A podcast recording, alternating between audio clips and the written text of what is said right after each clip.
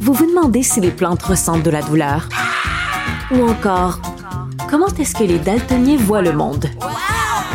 Le balado en 5 minutes est pour vous. Explorez la science, l'actualité et l'histoire en un temps record. La Feu, en collaboration avec le gouvernement du Québec, est fière de propulser la série Balado en 5 minutes. Ne laissez pas les questions sans réponse plus longtemps. En 5 minutes, disponible sur l'application et le site cubradio.ca. Le problème n'est pas là. Francis Gosselin. Ça sonne comme une arnaque. J'ai-tu une bonne logique, moi, là? Mario Dumont. Dis pas que c'est pour faire plus d'argent. La rencontre. Gosselin. Dumont. Bonjour Francis. Salut Mario. Alors on surveille les chiffres de l'inflation. Ils sortaient ce matin et ben c'est les chiffres qui sortent en janvier, c'est ceux du mois de décembre, donc le dernier mois de l'année 2023 et c'est pas très bon. J'aime mon métier d'économiste, c'est comme euh, conduire à toute vitesse en regardant dans le rétroviseur. Ah comme, évidemment les chiffres euh, d'inflation comme de la croissance, comme de l'emploi, c'est toujours hier ou avant-hier ou il y a un mois. Euh, donc effectivement, on apprenait aujourd'hui que l'inflation au Canada a un peu bondi là, à 3,4 on se rappelle, c'est toujours d'une année sur l'autre. Donc, on part de décembre 2022 à décembre 2023. Euh, par contre, évidemment, là, c'est toujours... Novembre, on était à 3.1. Ouais, exactement. Fait que, puis ça, je l'ai dit, euh, je l'ai dit à chaque fois. Là, je, sais pas si on va continuer à donner ces chiffres-là, euh, sûrement, à perpétuité. Mais, mais en gros, c'est normal que ça oscille là, actuellement. On, on, cherche à converger vers 2% mais ça va augmenter, ça va baisser. Je pense pas que ça va augmenter beaucoup plus là, que le 3,4% mais ça sera pas 2% de sitôt. Puis même à mesure qu'on va passer sous la barre du 3, ça va peut-être remonter au-dessus du 3. Donc, on va vraiment osciller jusqu'au euh, au, 2% On appelle une descente en dents de Quand tu le regardes d'un mois à l'autre, ça fait ça. Puis quand tu regardes globalement, ça descend. Exactement. Puis une des raisons pour ça, ben il y, en a plusieurs, mais une des raisons Sauf qu'il y a un danger que ça traîne. Tu sais, ça pourrait traîner, mettons, entre, 2,8 puis 3,5 pendant un 6 mois. Puis ça ferait en sorte que la banque tarderait éventuellement à baisser, les taux. Ben, on a fait les paris la semaine passée, mais blague à part, euh, puis un des enjeux avec ça, Mario, c'est qu'on contrôle évidemment pas tout. Il y a le prix du pétrole qui est évidemment un, un, un intrant important dans plein d'activités, autant pour les ménages que pour le prix de tout ce qu'on transporte, l'alimentation. Ben ça, ça monte, puis ça baisse, puis ça monte, puis ça baisse selon... Mais là, il est bas le prix du baril de pétrole. Il est bas, mais il, y a, il, avait remonté un peu, là, il C'est ça, comme je te dis. Fait que de mois en mois, des fois, il contribue à... Comme là, il, il a quand même un peu contribué là, à faire augmenter, mais ça se pourrait que... En janvier, normalement, ça serait plus bas. Baisse, ouais. tu vois, exactement.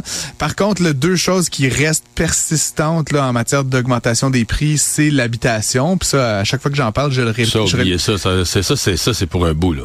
Oui, mais en même temps, c'est que l'impact du taux directeur élevé continue de se faire ressentir. Mais on va arriver à un moment donné où tout le monde va avoir renouvelé son prêt hypothécaire, où les développeurs immobiliers vont avoir intégré ça dans leur calcul. Mais il manque tellement de logements, à mon avis. les loyers vont continuer à augmenter. La pression inflationniste sur le logement, moi, je la vois comme euh, installée pour un bout de euh, temps. C'est certain, c'est certain. Puis c'est une partie importante des dépenses des ménages parce que, tu sais, je le rappelle, quand on calcule l'inflation, Mario, c'est pas juste qu'on prend plein de, de de prix aléatoires. On les pondère en fonction de combien les gens mettent. Non, ton loyer puis tes bananes, ben, ça n'a pas le même poids dans le ben panier. Non, la banane, elle pourrait multiplier par 20 le prix, ça ça changerait pas l'inflation. Mais si ton logement il augmente comme là de 6% de décembre à décembre, puis que ton loyer il te coûte 20 ou 25% de ton revenu, ça a un gros incidence sur ton pouvoir d'achat. C'est pour ça que quand je vois ça 6% d'année sur année, ça augmente. L'autre coupable, toujours la bouffe, euh, que ce soit restaurant ou épicerie, ça ça continue à augmenter d'à peu près 5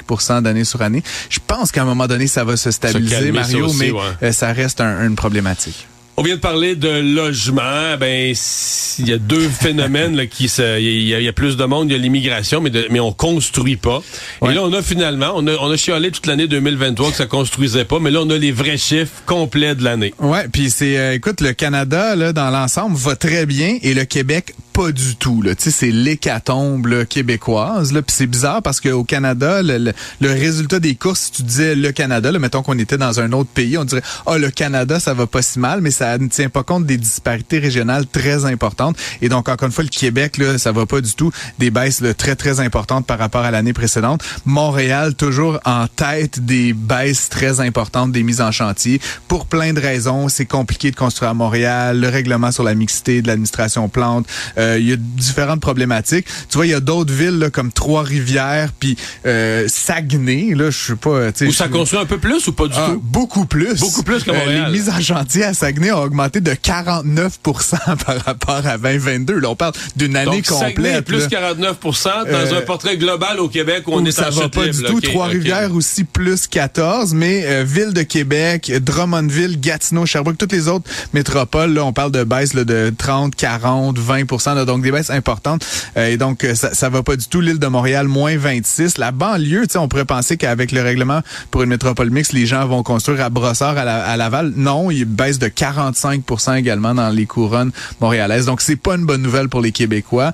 Bizarrement, tu sais, on dit que le- les, les, les loyers, l'immobilier est cher ailleurs. Ben, il on risque de rattraper là, à Montréal et au Québec le reste du Canada avec cette situation-là d'une pénurie d'offres, en fait, Ouais. sur le marché. Est-ce que tu veux des conditions en 2024 pour une reprise de la construction résidentielle? Ou même sans avoir une reprise record, mais une certaine reprise au Québec? Ben, je pense que les, les développeurs à un moment donné, il faut qu'ils construisent là, ils ont du personnel, euh, ils ont des terrains là, il faut faut qu'ils faut qu'il y ait une activité quelconque. Donc, je pense qu'ils font leurs calculs. C'est ça qui s'est passé 2023. Le choc de, du Là, financement. Justin Trudeau a enlevé la TVQ, la Euh, TPS, ça pourrait aider. C'est sur le 5 locatif, là, tu sais, ça. Puis éventuellement, est-ce que M. Legault va faire la même chose? Tu sais, l'enjeu, c'est la, je suis déchiré moi-même, Mario, par rapport à ça. Le, le- la TVQ, c'est des revenus importants pour le gouvernement québécois. Si on les enlève sur les logements locatifs, c'est une bonne nouvelle, mais ça va faire mal euh, évent- éventuellement euh, aux, aux finances de l'État dans une période où les finances de l'État québécois sont pas super en santé.